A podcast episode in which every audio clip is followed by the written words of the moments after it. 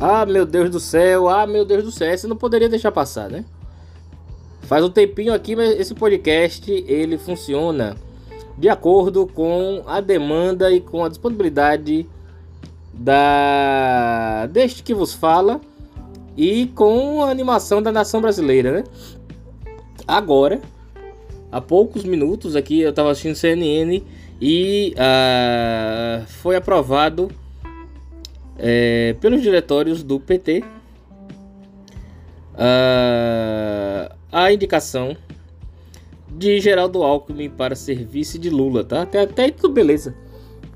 É uma, inclusive é uma grande, foi uma grande jogada de Lula. Alckmin é meio que a carta ao povo brasileiro versão 2022, né?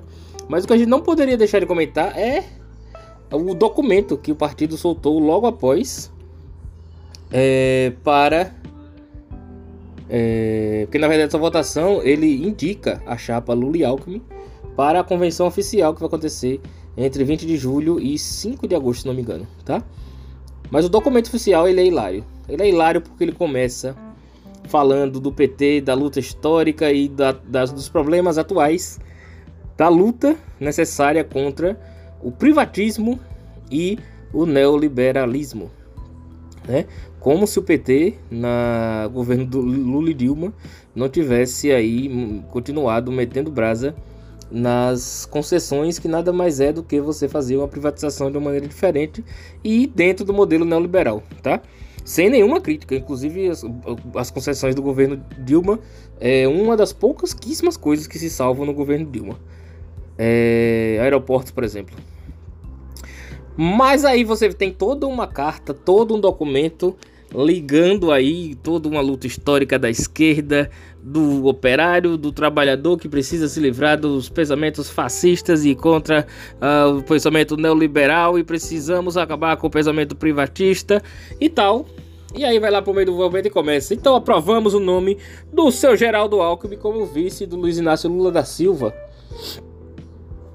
E aí o documento termina e aí a grande pergunta que fica é até quando, até qual é o nível é, de um jumentismo, a gente pode falar assim, da militância, tá?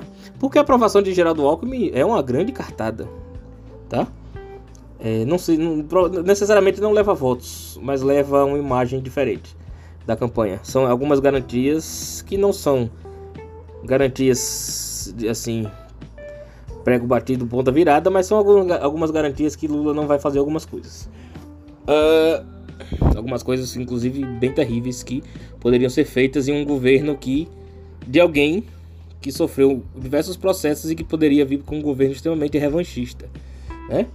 E que não seria bom para o Brasil. É interesse dele pessoal de fazer revanche, ele cuide dos problemas dele, mas o Brasil não pode mais uma vez sair do governo Bolsonaro, que é um governo extremamente revanchista e que cuida dos interesses pessoais, para cair num governo extremamente igual. Igual, igual não vai ser, calma, né? Igual o governo Bolsonaro não vai ser.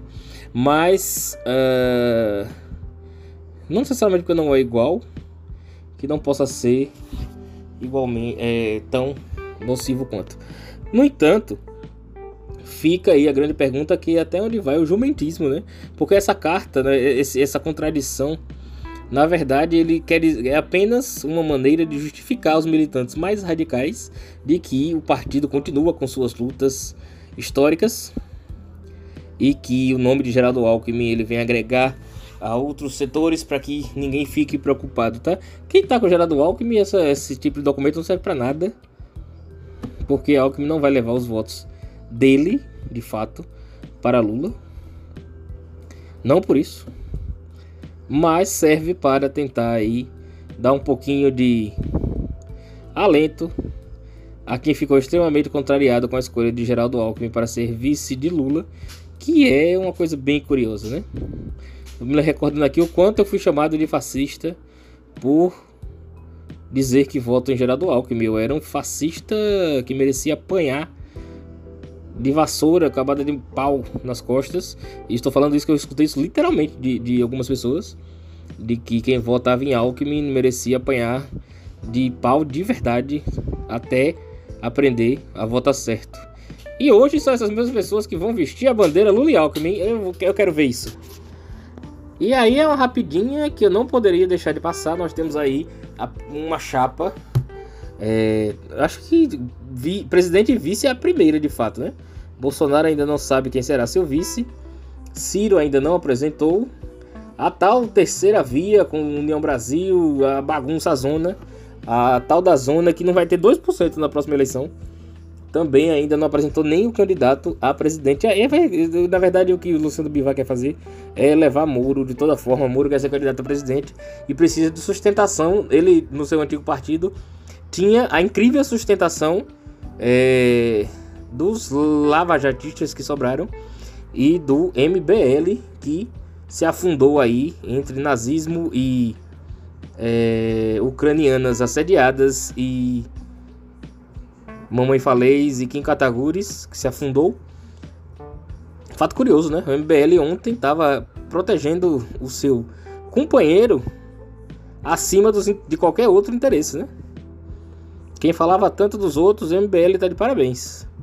MBL está de parabéns, vai chegando ao fim, porque se uniu com quem não presta, se uniu com, com o Bolsonaro, viu que tinha feito besteira, porque ia ficar chupando dedo, saiu, tava procurando caminho e aí a galerinha juvenil dela acaba afundando o próprio partido entre declarações nazistas e é, de que as ucranianas são fáceis porque são pobres. Que coisa maravilhosa o fim do MBL, né?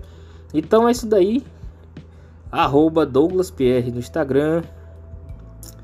Ego História no YouTube. Mas aqui, na verdade, esse canal aqui é meu solto da minha do meu metaverso digital. E de vez em quando apareço aqui porque eu, eu, eu fico devagando ideias, né? Eu demorei, eu tô demorando a postar já mais de um ano que aí tava devagar porque eu estava terminando o doutorado, eu terminei há um mês exatamente. E eu acho que agora vamos ter um pouco mais de tempo, episódios mais periódicos, principalmente porque está chegando a eleição. Que maravilha, que coisa linda. Mas hoje tratamos dessa curiosa união entre Geraldo Alckmin e o PT. Que maravilha, hein? O fascista agora virou companheiro. É, Inscreva-se no nosso podcast, tá aí no Spotify, Google Podcast, onde mais vocês queiram. Só não tá lá na Apple, porque é muito trabalho, não tô com saco. Quem sabe um dia. E vai Brasil, hein? Vamos ver aí a próxima chave apresentar vice e presidente da República. Quem será? Quem serão os nomes? E Ciro se sustenta? Ciro sustenta sua candidatura? Quem será o vice de Ciro? Vai acabar saindo com a chapa PDT-PDT, será? Que representaria uma derrota grande já de início, de start. Uh, União Brasil. Que cagada sairá da União Brasil. Eu não, eu não vejo nada de bom que possa sair desse União Brasil junto com a outras terceira vias para juntar e fazer uma união. Eu, de verdade eu não vejo uma chapa minimamente decente para ter mais de 2% dos votos, tá? Porque quando chegar ao fim, lembre da última eleição, quando chegar ao fim da, do primeiro turno, vai todo mundo correr para um dos dois lados que estiver ganhando. Se tiver um terceiro forte, esse terceiro vai ter ali uma porcentagem entre 8 e 16% estourando.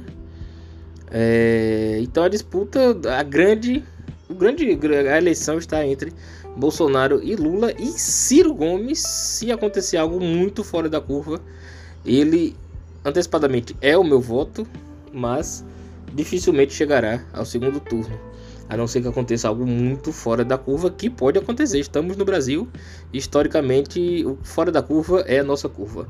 Então, esse daí vai ficando por aqui. O nosso acabou nem sendo rapidinho, porque já passou do tempo de rapidinho, acabou virando um episódio aí de política para que a gente possa comentar as questões do dia a dia. Eu queria de verdade, vai lá no meu Instagram, DouglasPR Douglas Pierre com dois L's, tá? D-O-U-G-L-L-A-S. E sugira temas políticos que a gente possa trabalhar. Inclusive, eu voltarei a trabalhar é, clássicos da política, livros, tá? Obras. para a gente fazer análise aí de capítulos introdutórios e alguns capítulos isolados que são importantes. Uh, acho que eu vou trabalhar com Bobbio para que a gente possa trabalhar um pouco essa noção de direita e esquerda, tá? Então, Boaventura Santos. Depois quero trazer, acho que eu já trouxe Misses e depois vamos trazer inclusive Marcos, tá? Então é isso daí, pessoal. Abraços e até a próxima. Este foi mais um O Anti Olavo.